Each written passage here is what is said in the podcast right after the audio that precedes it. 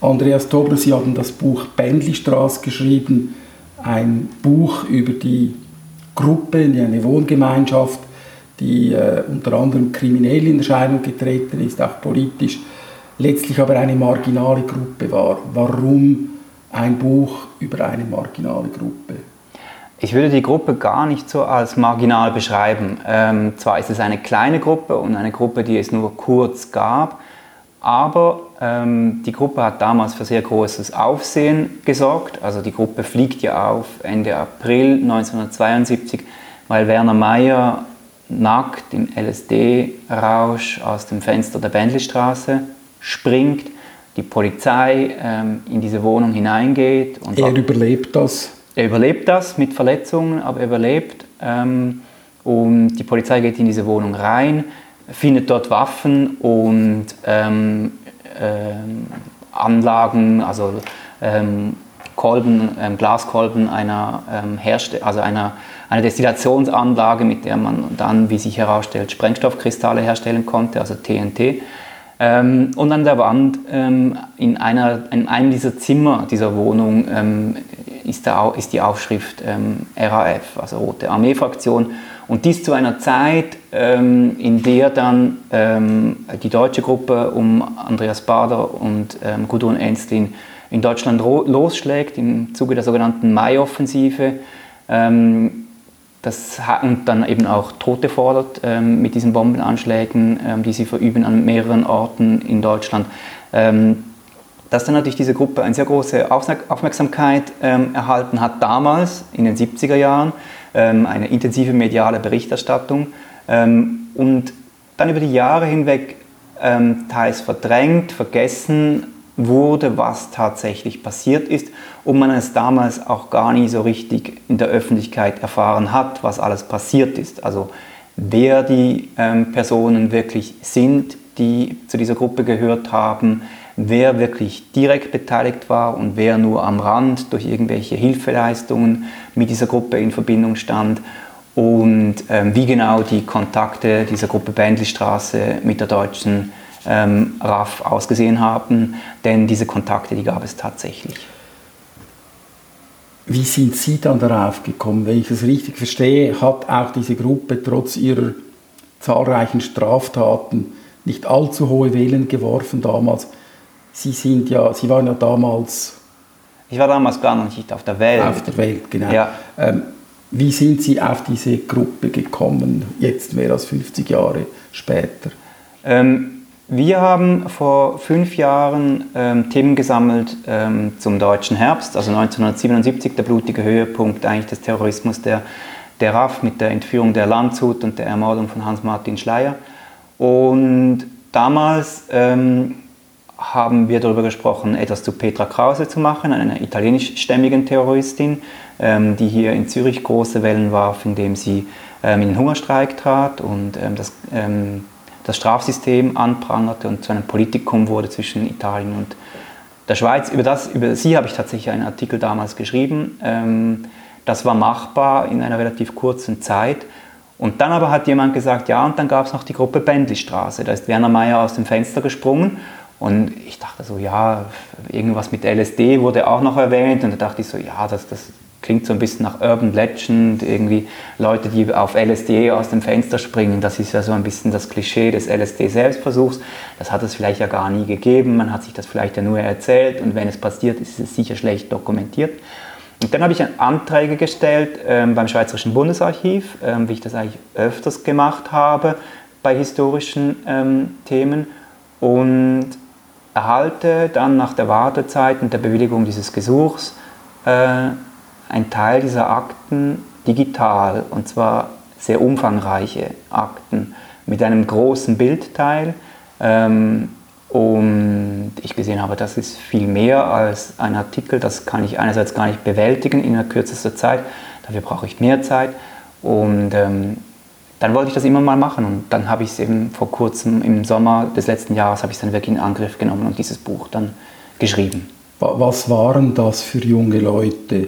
Sie haben sich in einigen Dingen wie in Anführungszeichen normale Kriminelle verhalten. Also sie haben Waffen gehortet, sie haben, soviel ich weiß, auch Überfälle gemacht.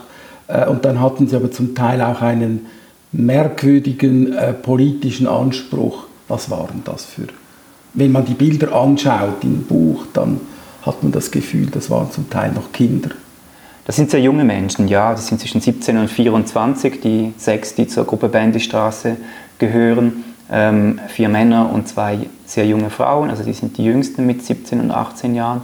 Ähm, was sind das für Leute? Ähm, also die, die, beiden, die beiden zentralen Figuren nach meinem Verständnis sind Werner Mayer und Kurt Koller. Ähm, das sind, äh, die haben sich damals im Jugendheim kennengelernt, in Oberrutzwil, im Platanenhof.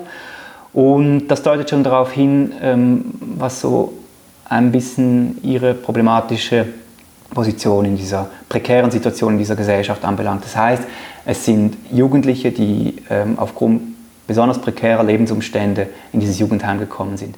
Bei Werner Mayer ist es so, also dem Fensterspringer, dass er, ähm, äh, sein Vater, ähm, wurde während ähm, Meyers Kindheit ähm, in Italien verhaftet. Ähm, wo, ihm wurde ähm, ein Mord an einem Taxifahrer vorgeworfen, was er später immer bestritt, dass er diesen Mord jemals begangen hat. Ähm, sein Komplize, der dabei war, sie haben tatsächlich einen Taxifahrer entführt, ähm, der soll ihn umgebracht haben. Und dieser Vater von Werner Mayer bleibt dann eigentlich 20 Jahre und mehr im italienischen Gefängnis in Haft, ähm, ist Teil einer großen Debatte, ähm, wie kann das sein, unschuldig im Gefängnis in Italien und kommt dann tatsächlich Ende der 70er Jahre frei. Und ich glaube, das hat Werner Mayer, also den, den, den Sohn, stark geprägt, ähm, dass er großes Unrechtsbewusstsein hatte, dass er und seine Familie, sein Vater und natürlich damit auch er, der irgendwie dann als ähm, Sohn eines Mörders gegolten hat, ähm, natürlich nicht die sozialen Aufstiegschancen Chancen hatte, die er aufgrund seiner Intelligenz gehabt hätte. Also Intelligenztests und psychologische Abklärungen haben ergeben, dass dieser junge Mensch hoch intelligent gewesen sein muss. Und ähm, der kommt in dieses Jugendheim zusammen mit Kurt Kohler, der eine ähnlich, prekär, ähnlich prekären Familie ähm, entstammt. Also da ist es dann der Vater, der ähm, viel älter war, mit einer jüngeren Frau diesen Sohn noch gezeugt hat, mit der zweiten Frau und dann diesen Sohn einfach oftmals geschlagen hat, weil sie überfordert waren mit diesem jungen Mann. Und ähm, die kommen dann eigentlich dann so zusammen in diesem Jugendheim im Platanhof. Und ähm, die Jugendheime zu dieser Zeit ähm, sind wirklich noch äh, Heime, Erziehungsheime, in denen ähm, geschlagen und in denen gestraft wird, wie eigentlich im Strafvollzug. Wenn, es ähm, gibt ja auch Berichte, die im Zusammenhang mit den Verdienkindern publik und es gibt auch Berichte, dass in diesen äh, Jugendheimen auch äh, Jugendliche zu Tode gekommen sind. Also die waren wirklich es war wirklich Kneste mit übelster Behandlung, die wahrscheinlich das einige dazu beigetragen haben, dass diese Jugendlichen später äh, so weitergemacht haben, wie sie angefangen haben.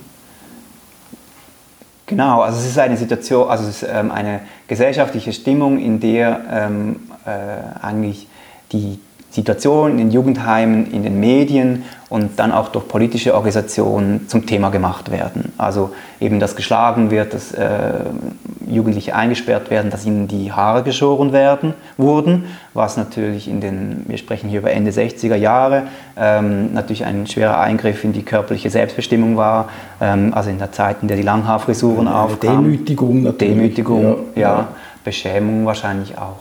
Und ähm, dann gibt es eben die sogenannte Heimkampagne und ähm, das ist eine politische Organisation, ähm, die sich hier in Zürich nach dem Vorbild aus Deutschland gründet ähm, in den Kreisen der radikalen Linken. Also eigentlich der, der politisch ähm, engagierten, bewegten Jung, Jugend, die ähm, sich nach 68 darum bemüht, Freiräume zu schaffen und eben auch ähm, eben gerade wie diese Zögling, in diesen Zöglingen dann natürlich ähm, die Leidtragenden eines repressiven Staates ähm, sehen, der im Bunde ist mit dem Kapitalismus. Das ist dann die große, die große These oder ähm, die Anklage, die dann ähm, die Heimkampagne ähm, führt.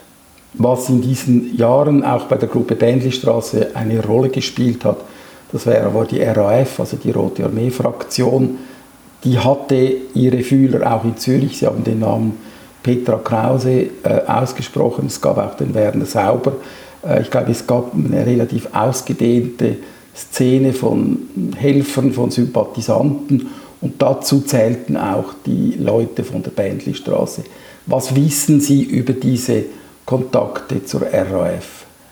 Also die Kontakte zur RAF kommen bei der Bändlistraße eigentlich erst nach ähm, dem Auffliegen der Gruppe zustande. Also es ist so, ähm, dass in Zürich schon sehr früh Kontakte zur RAF geknüpft wurden, auch von radikalen Linken, von Exponenten.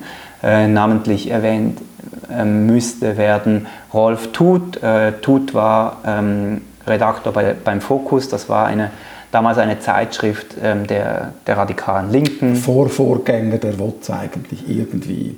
Ich weiß nicht, ob die WOTS das auch so sehen würde, ähm, ob das vielleicht irgendwie zu militant wäre. Und Focus, auch so, Tell und dann irgendwann mal WOTS, ja, ja, ja.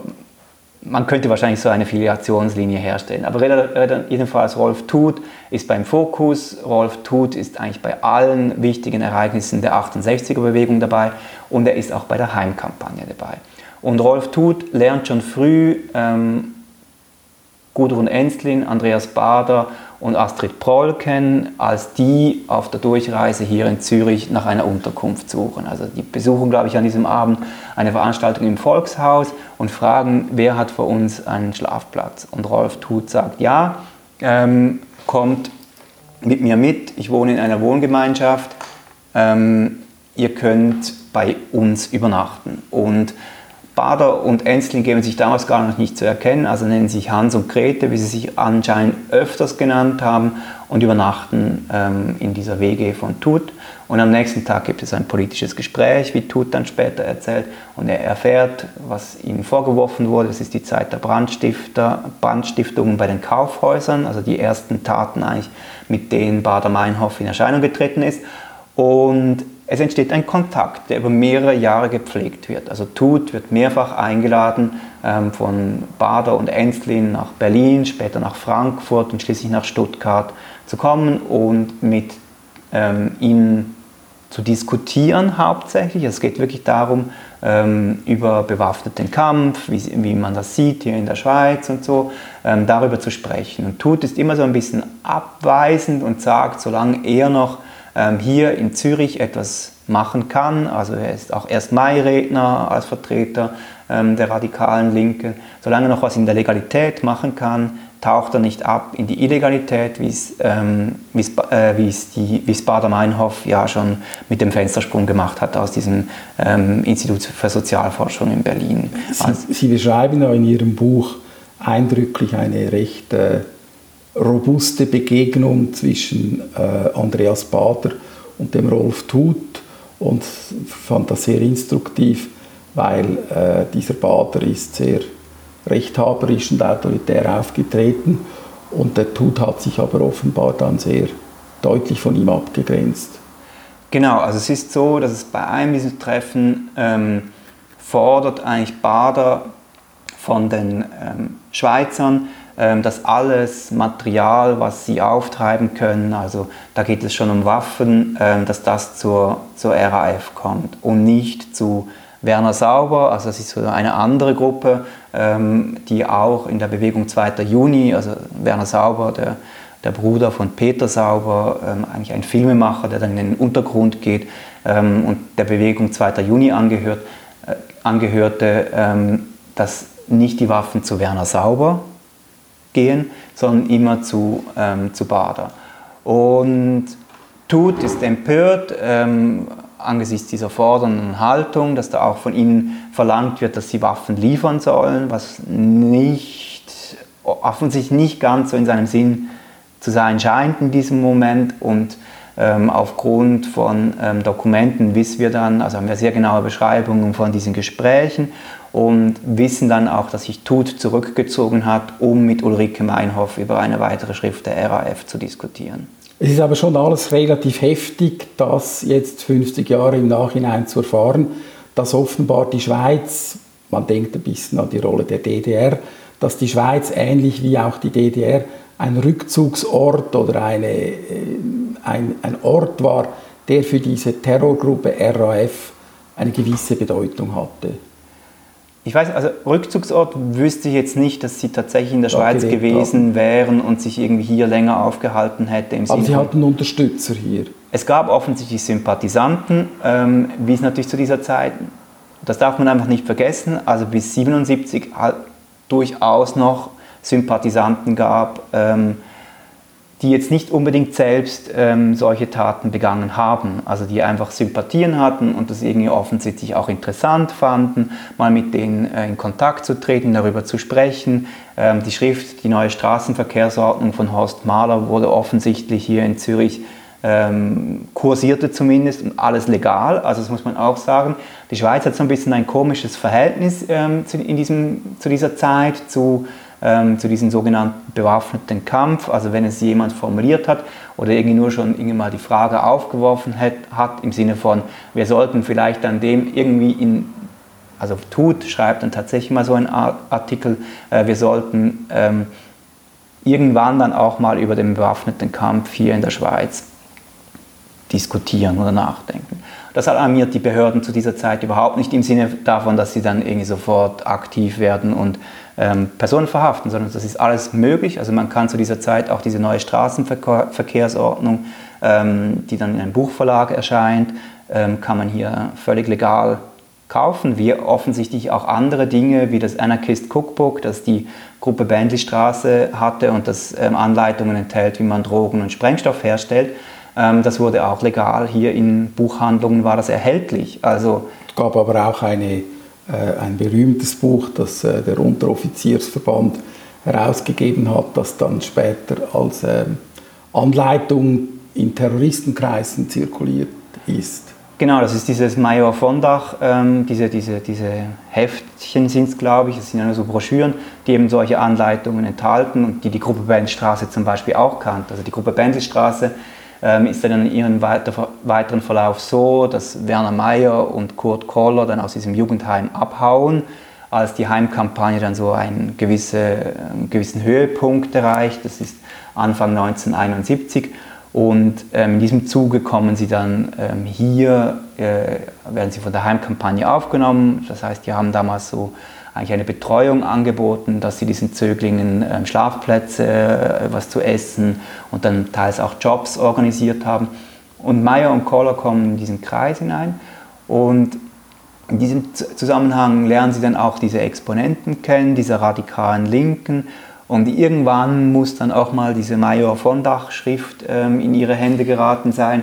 Denn es ist dann so, ähm, diese Gruppe wird eigentlich zuerst als Jaguar-Bande bekannt. Das heißt, ähm, diese Jugendlichen, also sind ja dann ähm, 19 zu diesem Zeitpunkt, ähm, die stehlen nachts Autos und die stehlen Luxusautos, was sie dann so teils als politischen Akt natürlich auch sehen. Wir klauen die Autos der Bonzen und fahren mit denen durch die Straße. Sie haben natürlich keinen Führerschein, können also eigentlich nicht fahren, haben sich das aber irgendwie selber beigebracht. Und das machen sie ziemlich lang. Also sie machen nie bewaffnete Überfälle, wie Sie mal gesagt haben. Das haben sie nie gemacht. Also sie haben wirklich nur gestohlen und eingebrochen. Das ist das, was sie gemacht haben. Und in einer Nacht, eigentlich als es diese Gruppe Bändlistraße dann schon so gab, die hat ja eigentlich nie selbst einen Namen gehabt, aber man hat dann mal gesagt, wir sind jetzt eine Gruppe, ähm, klauen dann, äh, klauen sie zu dritt, wollen sie ein Auto stehlen und ähm, das war zu dieser Zeit offensichtlich noch sehr einfach, Autos aufzubrechen, diese kleinen Dreieckfenster aufzumachen, dann da äh, Kabel und all das irgendwie zu ziehen und kurz zu schließen und dann abzufahren. Bei den amerikanischen Autos, die es damals aber natürlich auch schon hier in der Schweiz gab und die natürlich dann so als Luxusautos galten, wahrscheinlich auch das, was diese Jugendlichen unbedingt mal fahren wollten, da gibt es Probleme, die können sie nicht so einfach aufbrechen. Dann werden sie wütend in einer Nacht und dann versucht tatsächlich ähm, einer dieser Gruppe, ähm, versucht dann so ein Auto anzuzünden. Und er versucht das mit dieser Anleitung von Meyer von Dach, was offensichtlich ähm, Anleitungen enthält, wie man Dinge anstecken kann. Und es funktioniert nicht.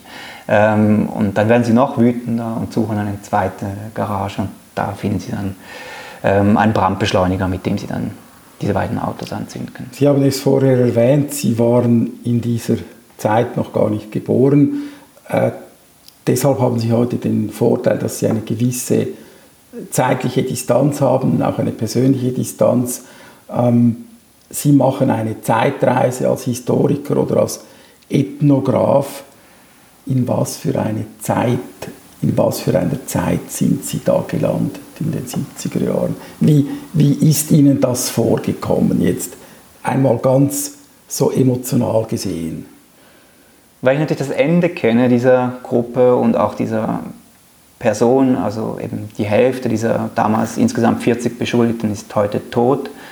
Und das ist eigentlich ein bisschen, also das ist eine hohe Mortalität, weil diese Personen wären heute 70. Ja. Ähm, denkt man natürlich, dass, also hat man, vom, wenn Sie nach dem Gefühl fragen, ähm, wirkt es niederschmetternd in so einer, in so einer, also wie so, man denkt so, uff, irgendwie, was für verschenkte Leben auch irgendwie. Und dieser große Aufbruch, von dem man träumt und diese Radikalität, die man an den Tag legt, führt ja eigentlich dann oft nur zur Selbstzerstörung letztlich. Und das macht es so betrüblich. Also wenn man nur diese, diesen, diese, diese kleinere Gruppe anschaut, von dem Werner May ist mit 38 gestorben nach Jahren des Drogenkonsums, ähm, macht es manchmal dann so schaut man so ein bisschen melancholisch und denkt, gelungene Leben ist, sind es nicht, waren, hätten sie vielleicht auch nie die Chance gehabt.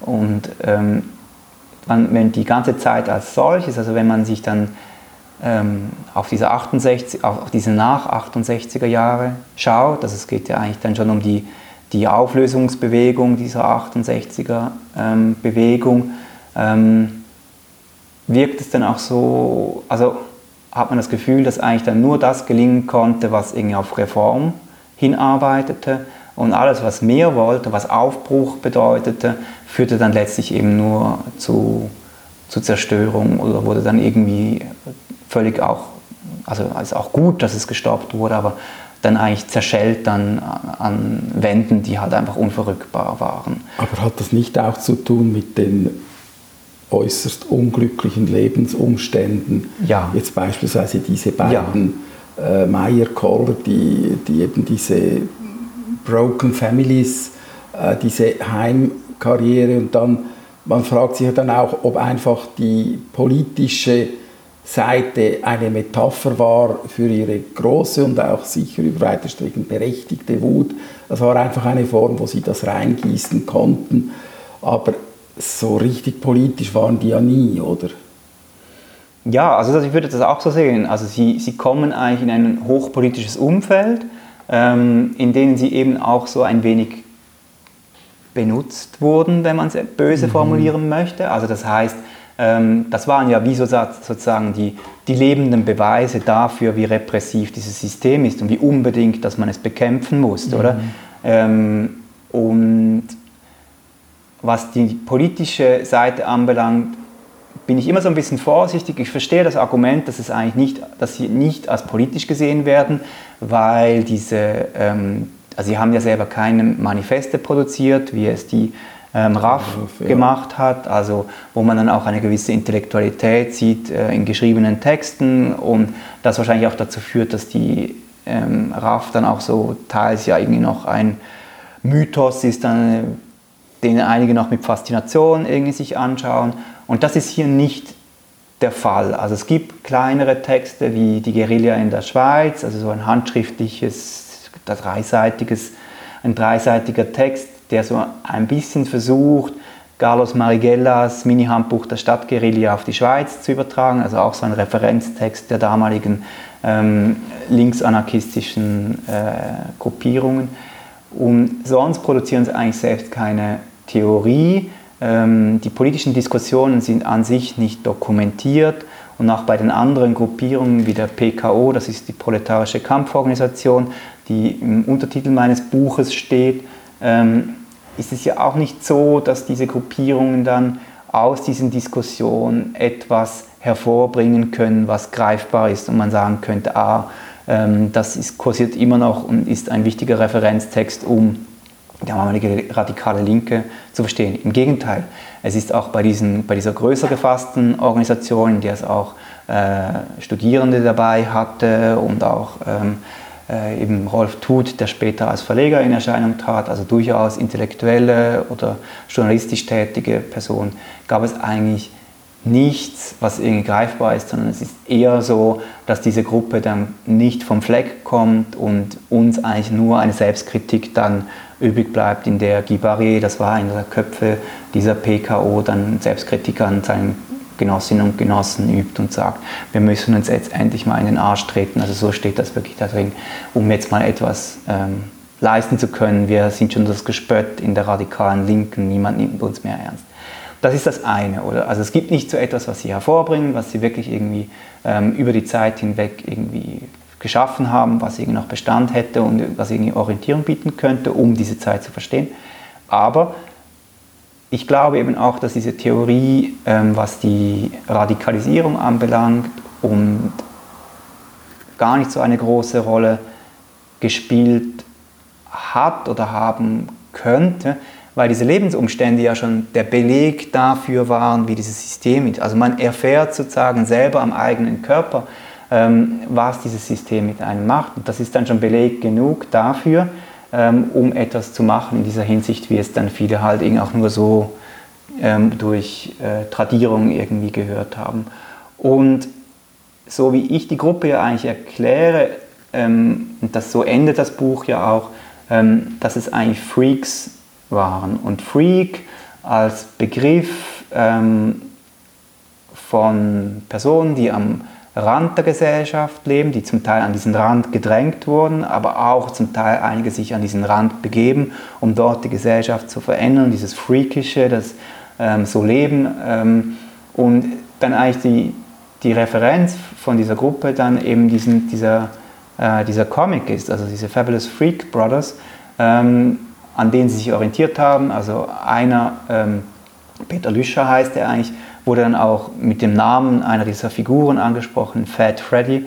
Ähm, also das heißt, und in der Wohnung an der Bendelstraße gab es auch in einer Ecke äh, eine, äh, ein Ausschnitt aus einem Comic ähm, der Freak Brothers. Ähm, die halten so ein Schild hoch, Free Dope und hinter ihnen her rennt, ähm, rennt ein Polizist, oder? Und die Identifikation mit diesem Lebensgefühl und das auch Leben und so auch eine neue Lebensform entwickeln, die positiv besetzt ist und die eben ganz vieles zulässt. Also von Drogenkonsum, man nimmt LSD, man kleidet sich anders, man gibt sich anders, man will nicht zur Gesellschaft zugehören und gehört aber auch nicht dazu. Das lässt natürlich dann ganz vieles zu, auch so mit Freak Out, also mal so ein bisschen ausbrechen. Und wenn dann so eine Ausbruchbewegung irgendwie erstmal ähm, da ist, dann wird natürlich ausgetestet, wo sind die Grenzen, oder? Und da gehört dann natürlich auch die Delinquenz rein, also dass sie dann auch diese ganzen Taten ähm, begehen, also dass sie, dass sie eigentlich davon leben, dass sie Einbrüche machen. Ähm, also die Liste ihrer Einbrüche ist unglaublich lang, der Betrag ist auch relativ hoch, ähm, vor allem des Schadens, den sie angerichtet haben und auch der, der Beute, die sie gemacht haben, die ist dann nicht mehr ganz so groß. Aber da sieht man so ein bisschen, wie das dann alles zusammenspielt und ähm, und dann natürlich hat auch die RAF natürlich, ähm, hat ja auch aus der Heimkampagne einen Teil ihrer ähm, zugewandten Personen rekrutiert, oder? Und da sieht man sich dann schon so, wenn, wenn man so an den, am Rand der Gesellschaft lebt oder gedrängt wird, dass es dann auch eben diese Kontakte zu den extremistischen Formen gibt. Und dann kann man sagen, das ist ein Stück weit auch eine Rebellion, als Freak zu leben, als Freak sich zu behaupten und das dann auch als politischen Akt sehen. Auch wenn es vielleicht nicht den intellektuellen Überbau hat, ähm, genügt es vielleicht einfach auch, eine neue Lebensform zu leben. Und ähm, viele politische Bewegungen funktionieren so, dass es einfach zuerst mal eine, eine, ähm, eine Lebensform da ist, die dann entdeckt wird, die dann theoretisiert wird.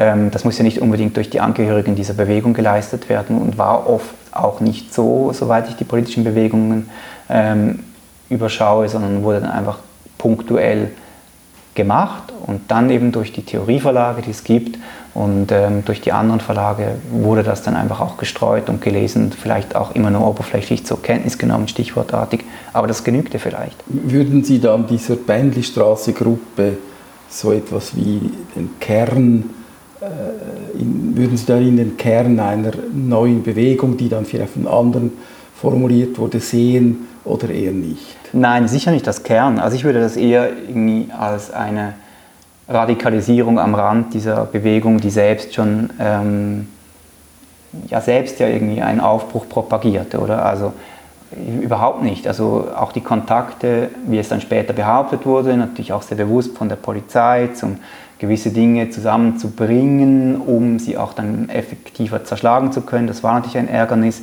Diese ganzen Bewegungen, die Heimkampagne, die die Polizei vorgeführt hat durch ihre Aktionen, als sie zum Beispiel Zöglingen in, in Utikon, Utikon ähm, befreiten das war ihnen ein Ärgernis und dass die protestierten, dass die Polizei die ganze Zeit eigentlich so ein Katz-und-Maus-Spiel reingezogen wurde. Das hat die Polizei offensichtlich geärgert. Und ähm, dann hat man es genutzt, um es sozusagen in den Anfängen ähm, oder dass es sich nicht mehr weiter radikalisiert. Weil das ist eigentlich das, was dann passiert durch die Zerschlagung, der, also durch das Auffliegen der Bentleystraße, führt die Polizei nach der Heimkampagne zum zweiten Mal eine große ähm, Razzia durch in allen Wohngemeinschaften, die es damals gab. Das war die sogenannte Aktion K, die fand Ende Mai statt. Und das war dann schon so ein Versuch, nochmal überall ähm, reinzuschauen, überall nochmal zu schauen, ob es irgendwelche Waffen gibt. Irgendwie auch berechtigt, natürlich. Also damals gab es die Anschläge in Heidelberg ähm, auf die Army Base. Ähm, wo es Tote gab durch die Anschläge der RAF. Und dadurch war das ja auch berechtigt und sicher richtig, dass die Polizei da reingeht. Führt dann aber dazu, dass ähm, eine Fluchtbewegung einsetzt in der radikalen Linke, Linken und dass sich einige ins Ausland absetzen. Ähm, der bekannteste ist André Chanson, das war so ein bisschen. Protagonist der 68, Zürcher 68er. Genau, also der ist überall dabei, von den Globus-Krawallen bis zur Heimkampagne. Chanson ist überall dabei und dann auch mal so eine Tarnfirma mit einem Mitglied aus der Gruppe Bendestraße zusammen gegründet, die eigentlich dann den bewaffneten Kampf hätte finanzieren sollen.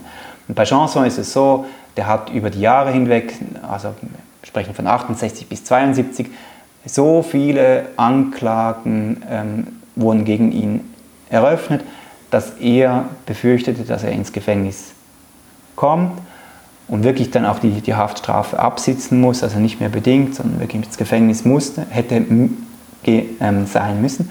Und er flieht. Und er flieht dann eben nach Chile. Und das zeigt so ein bisschen an, wie diese, dieser der radikale Kern dieser 68er-Bewegung in Zürich dann eigentlich durch diese Bendestraße-Razzia ähm, zerschlagen wird. Ich möchte jetzt noch etwas über Ihre Recherche äh, hören so ein bisschen äh, Backstage. Sie haben ja eine längere Zeit, Sie haben das auch äh, eingeleitet, äh, recherchiert und recherchiert halt im vorhandenen Material, in Akten und auch in Zeitung, äh, in, in Zeitzeugen. Beginnen wir mit den Publikationen. Was für ein Bild gewinnt man aus den Zeitungen und den Publikationen? Vielleicht gibt es auch historische Studien. Was, was, was lernt man? So auf diese erste äh, oberflächliche Art und Weise.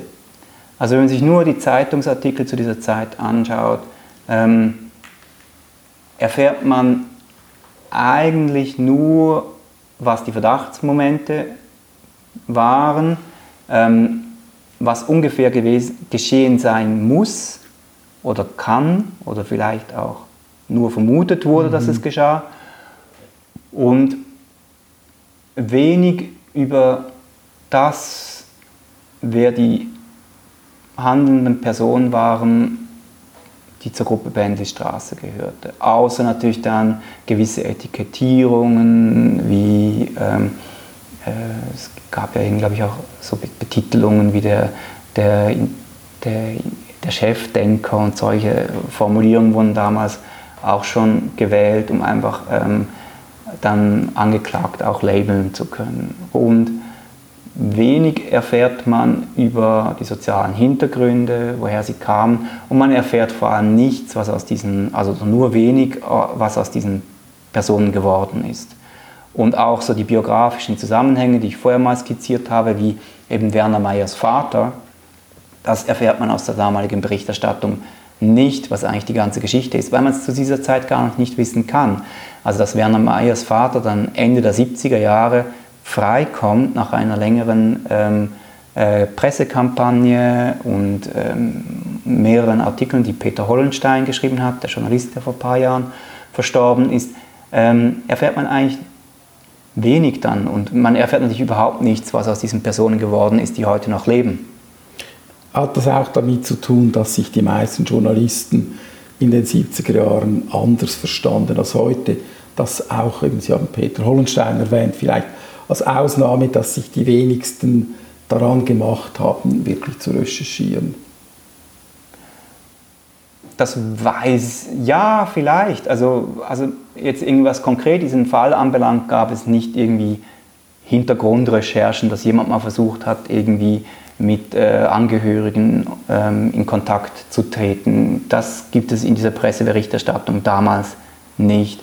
Was es gibt, ist zum Teil eine entschiedene, ähm, entweder eine entschiedene Ablehnung oder also, dass man das ganz klar irgendwie skandalisiert und ähm, eben sagt, hier war eine RAF am Werk und die hatte diese und jene Beziehungen und die ganze Zürcher Linke ist sozusagen mit drin. Das gab es. Da gab es aber auch durchaus ähm, äh, ja, sympathisierend oder sympathisierende ähm, Journalistinnen, Journalisten vor allem. Ähm, die aber auch nicht recherchiert haben. Nein, die dann aber zum Beispiel ein Interview mit, dem, äh, mit Peter Lüscher dann mal möglich machten, dass der sich äußern konnte. Und das, das war, war, fand ich schon ein bisschen überraschend. Also auch die noch zwei weitere mhm. Mitglieder der, der Gruppe Bändestraße haben dann einfach auch mal noch während ähm, das Verfahren noch lief, ein Interview der Weltwoche gegeben, in dem sie eigentlich relativ ausführlich ihre Ansichten darlegen konnten und auch ohne irgendwie allzu viele kritische Nachfragen. Also dass man das eigentlich ungefiltert irgendwie so publiziert hat, wie die das offensichtlich sagen wollten. Und da wurden dann auch irgendwie Wertungen vorgenommen, die man vielleicht so kritisch hinterfragen hätte müssen. So. Aber ich weiß nicht, wie, ob man so ein, also ja, der Journalismus von damals ist sicher nicht mit dem Journalismus von heute vergleichbar. Nun haben Sie auch Zugang zu den Akten gehabt und wer schon je äh, historisch gearbeitet hat, der weiß, das ist alles andere als selbstverständlich. Es gibt da Fristen, diese Fristen sind verwirrend, sie sind bei jedem Archiv wieder ein bisschen anders und äh, gewisse Dinge sind sehr lange geschützt. Ihnen ist es aber gelungen, ähm, Zugang zu den Akten zu erhalten. Ja, aber also das, also es ist ja tatsächlich ist es schwierig, an Akten zu kommen, die ähm, die, die jüngere Zeit betreffen, die Nachrichtendiensttätigkeiten ähm, umfassen. Aber in diesem Fall war es jetzt nicht so schwierig. Ähm, der Aktenzugang war sogar mehrfach gegeben in unterschiedlichem Umfang. Ähm, es ist dann eher so die Frage, ähm, was kann man davon dann publizieren? Das ist so die Frage. Weil mhm. es ist natürlich so, dass ähm, alle, die noch leben, haben ein Recht auf Vergessen und ähm, das heißt, es ist auch nicht so einfach, dann aus diesen Akten zu publizieren, wenn man nicht eine juristische Auseinandersetzung haben möchte. Und ähm, von dem her ist, in diesem Fall war es eher der Umfang, der ein Problem war. Also, oder besser gesagt, die Herausforderung war, war der Umfang, also war es einfach wahnsinnig. Hunderte, Tausende von Seiten, genau. Verhörprotokollen und äh, ja. Beschlüssen und Begründungen und halt auch extrem redundant, beziehungsweise dann mhm. immer über mehrere Seiten hinweg dann wieder eigentlich bekannte Vorgänge oder dann eben Vorgänge nach Prinzipien strukturiert, die für die Polizei interessant waren, aber jetzt nicht unbedingt für meine Arbeit. Das heißt, ich muss es sozusagen regruppieren und auch bis zu einem gewissen Grad ist es dann halt sehr, eine sehr handwerkliche Tätigkeit und auch sehr, um, also sehr aufwendig im Sinne von, dass man dieses Material ordnen muss, dass man es auch zum Teil umschreiben, abschreiben, ähm, in, in eine chronologische Ordnung oder nach anderen Ordnungsprinzipien nochmal erfassen muss, um es zu verstehen.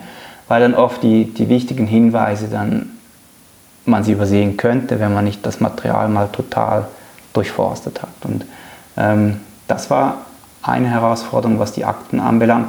Und das natürlich dann auch die Frage ist, wo hört es auf? Also ähm, wenn man natürlich dann diesem Leben nachgehen will, ähm, kommt man immer näher in die Gegenwart ähm, rein und ähm, ja, äh, und da werden natürlich dann auch nochmal Beziehungen kommen dann neu hinzu, die dann vielleicht eben für die Bändestraße nicht mehr die Rolle ähm, spielen. Aber eigentlich der Aktenzugang war in diesem Fall nicht das Problem. Es war sogar so, dass ich zum ersten Mal auch mit Akten gearbeitet habe, mit denen ich vorher noch nie gearbeitet habe, sprich irgendwie Fürsorgeakten, mhm. was ich eine sehr interessante Quelle finde, um eben auch soziale Hintergründe zu verstehen. Das heißt, dort sind eben dann oft ähm, äh, also die, die Leben von Werner Mayer und Kurt Koller sind dort sehr gut drin dokumentiert. Ähm, und dass man dann eben auch, wir waren im Jugendheim Platanenhof mit Kurt Koller und haben dort seine Akten angeschaut. Ich war mal auch mit ihm ähm, bei der bei der CASP und haben dort die Akten angeschaut, die das Stadtarchiv St. Gallen ähm, über ihn angelegt hat und, und so. Also das war eigentlich ein, ich glaube, das war auch die Motivation, dieses Buch zu machen, war auch, weil, weil das eigentlich ist es, ähm, es ist sehr gut dokumentiert. Und zwar wirklich auch eben in diesen Momenten, wo man denkt, darüber kann es doch eigentlich gar keine Aufzeichnung geben, wie diese Begegnung mit der RAF. Ja, habe ich mich auch gefragt. Das ist ja so detailliert beschrieben. Warum weiß man das so genau? Eben aufgrund von Polizeiaussagen und weil ja. das ist vielleicht auch das Besondere bei dieser Bendelstraße, ähm, dass die Aussagen halt eben sehr detailliert und umfangreich sind von verschiedenen Perspektiven aus, oft auch. Und dadurch putzelt sich natürlich dann schon so etwas wie ein Bild zusammen, ähm, wo man dann recht gut ähm, abgrenzen kann, was ist jetzt irgendwie ähm, vom Duktus her von der Polizei oder ähm, wie kann etwas formuliert gewesen sein und so. Das kann man ziemlich gut aus diesen Dokumenten dann raus. Und Sie haben auch mit den äh, heute noch Lebenden, Sie haben gesagt, die Hälfte sind tot, aber es gibt Leute, die leben heute noch, ja. äh, die zum Teil mit ihrem Namen äh, zitiert werden dürfen, die haben Sie getroffen. Genau, ich, also ich habe alle, also die von den sechs äh, Mitgliedern der Gruppe Bandystraße leben noch vier. Und die vier, ähm, die noch leben, die habe ich alle getroffen. Das war auch vor, ganz von Anfang an mhm. ähm, war das für mich wichtig, weil ähm, eben, also ist, die Gruppe Bändelstraße, ähm, das ist eine kurze Zeit, ähm, das sind eigentlich nur wenige Wochen, in denen es diese Gruppe wirklich so gab. Mhm. Und ähm, Mitglieder aus dieser Gruppe haben dann total andere Lebens, ähm, andere Biografien entwickelt, die nichts mehr mit dem zu tun haben. Und ähm, um aus diesen Akten zitieren zu dürfen, brauchte ich Ihre Einwilligung. Einwilligung. Ja. Summa summarum, was haben Sie rückblickend gelernt über diese Zeit, äh, über Zürich, über die Schweiz? Ich glaube, gerade durch die Zeitzeugenbegegnungen ähm, ähm, habe ich viel darüber gelernt, einerseits was die jungen Menschen damals umgetrieben hat, von dieser radikalen Linken. Ähm, und weil ich natürlich auch jetzt weiß, was aus ihnen geworden ist und wie sie zurückschauen, ähm, gibt mir das natürlich auch einen Eindruck von fast einem halben Jahrhundert, was dann eigentlich aus, diesen, aus diesem Moment wird zwischen 78, 68 und 72. Und ich fand es dann teils schon sehr verblüffend, also die Begegnung mit Kurt Koller, ähm, er hat ja auch für unsere Zeitung, äh, hat er sich mit uns getroffen und wir, wir konnten Fotos von ihm machen und das fand ich so eine Begegnung, die mich schon sehr staunen ließ, neben all dem politischen Verständnis und wie die Gesellschaft damals funktionierte, was man, glaube ich, was ein bisschen in diesem, also was ja auch Teil dieses Buches ist und warum es dieses Buch auch gibt, weil es einen Ausschnitt aus dieser Zeit zeigt, also was nach 68 passiert ist. Diese Begegnung zum Beispiel mit Koller für mich so irgendwie ähm, ein Staunen bleibt so am Schluss eigentlich auch, weil bei ihm ist es ja dann so, dass er sehr lang ähm, delinquent bleibt und auch ähm, in diesen nach 68 Jahren zu denen gehört, die dann eben für die Alkohol und Drogen ein großes Thema ist und ähm, dann eben irgendwie lange, also wirklich über, über zehn Jahre eigentlich so oder noch länger, äh, ja, also fast am Ende dann vielleicht so 13, 14 Jahre so mindestens ähm, in solchen Zusammenhängen lebt und dann ähm, mal einen Harley-Unfall in den USA hat, als er betrunken, ähm, also angetrunken ähm, hinter einem Lastwagen herfährt, ähm, sich zu einer Bremsleitung bückt und es ihn dann unter einen Lastwagen zieht und er schwere Kopfverletzungen erleidet, ins künstliche Koma versetzt wird und das ihn dann so auf einen Weg bringt, dass er allmählich vom Alkohol abschwört und dass er dann auch ähm, nach einer Lebertransplantation, die wegen dem Alkohol notwendig wurde, ähm, dann für sich so eine Begegnung mit Jesus, wie er sagt, ähm, gemacht hat, die ihn gerettet hat. Und ich finde das schon sehr erstaunlich, wenn jemand über eine so lange Zeit ähm, trotz diesen Exzessen und diesen extremen ähm, Brüchen, die es in dieser Biografie gibt, heute in unserer Gesellschaft lebt, finde ich das irgendwie staunenswert im Sinne von, was menschliche Körperteils aushalten, was alles in einer Biografie Platz hat und dass es dann am Ende trotzdem wieder gelingen kann, dass jemand heute in unserer Gesellschaft lebt und funktioniert. Und ähm, das finde ich irgendwie staunenswert und ähm, das ist für mich so etwas, was ich mitnehme, einfach als Staunen, also ohne es irgendwie zu werten oder irgendwie zu sagen, ähm, ja, also einfach, und das ist auch insgesamt, also wenn man sich diese, diese Akten und all diese Leben, ähm, also sich mit diesem Leben beschäftigt von, dieser, von diesem Bentleystraße-Mitglieder und auch des Umfelds, ist es schon das, dass man immer wieder staunt, also was alles möglich ist, was auch alles wieder vergessen wird. Und wenn man es dann zusammenfügt, eben dann doch ein Bild gibt, wie ich hoffe, dass das Buch dann bietet, eben für einen kleinen Ausschnitt aus der Schweizer Zeitgeschichte, frühe 70er Jahre, über die man, also zumindest ich als Nachgeborener, vorher nur sehr wenig wusste. Also ich wusste zum Beispiel nicht, was die Heimkampagne ist, bevor ich mich damit beschäftigt habe.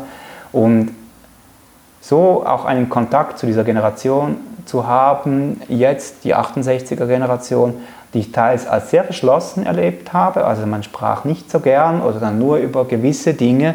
Mhm. Ähm, das fand ich schon irgendwie auch, irgendwie auch schön, dass es dann am Schluss gelungen ist, auch weil das war nicht so einfach. Also ähm, es sprechen nicht, also sprechen einige nicht gern über die damalige Zeit, oder? Und das war auch ein Teil dieser Arbeit, diesen ähm, Zeitzeugen das Vertrauen zu geben, dass sich da kein Schindluder damit treibe oder irgendeine politische Agenda damit bedienen möchte, ähm, sondern einfach nur frage, was ist passiert, warum habt ihr das gemacht, ähm, was ist dann passiert ähm, und dass das dann möglich war und diese, diese Scham irgendwie abgelegt werden konnte und man über sehr vieles sprechen konnte, äh, das fand ich irgendwie interessant und irgendwie eben auch schön, weil es so auch ein ähm, ja, einen Zugang zu dieser Zeit oder diesen Zeitzeugen zumindest mal ermöglicht hat, ähm, um mit ihnen darüber zu sprechen. Wie wirkt dieses Buch auf das Publikum, auf die Leserschaft? Das ist jetzt nicht etwas wie zum Beispiel dieses Kryptobuch, das im gleichen Verlag erschienen ist. Da hat ja niemand drauf gewartet. Ähm, das hat auch kaum jemand gewusst. Und wenn jemand das überhaupt lesen soll, der, ich meine, ich war damals 12, 13, habe also da schon existiert. Aber die Leute, die damals noch nicht gelebt haben, warum lesen die das und was kriegen sie da für Rückmeldungen? Also die ersten Rückmeldungen habe ich tatsächlich von, ähm, von Leserinnen und Lesern erhalten, die in dieser Zeit gelebt haben und für die es teils Erinnerung war, teils aber auch ähm, dass sie nicht alles gewusst haben und dass sie zum Teil auch vergessen haben, was damals alles mhm. geschehen ist.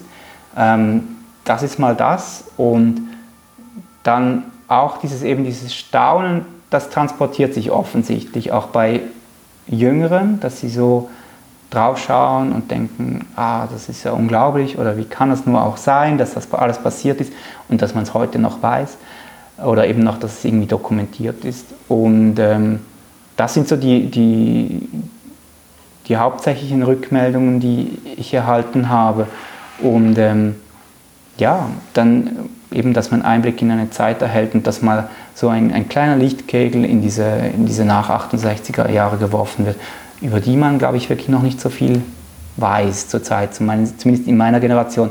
Und ich glaube auch, dass die Zeitgeschichte, also die wirklich universitäre Forschung, dass die erst jetzt, in denen eben auch die Archivbestände einfacher und zugänglicher sind, ähm, dass es dann auch irgendwie wahrscheinlich noch viel mehr wird geben über die, die späteren 70er Jahre und man sich auch nochmal fragen können kann, wie verhält sich 68 zu 80 in der Schweiz. Ähm, all die Fragen, die, glaube ich, gar nicht so einfach zu beantworten sind. Andreas Tobler, herzlichen Dank. Wir sagen zum Schluss noch äh, etwas zum Buch. Es heißt Bändlistraße, RAF, LSD, PKO und TNT. Das tönt fast wie ein Rap. Äh, ist erschienen im Echtzeit-Verlag. Findet man unter echtzeit.ch oder im Buchhandel oder indem man es halt googelt. Herzlichen Dank, Andreas Tobler. Herzlichen Dank.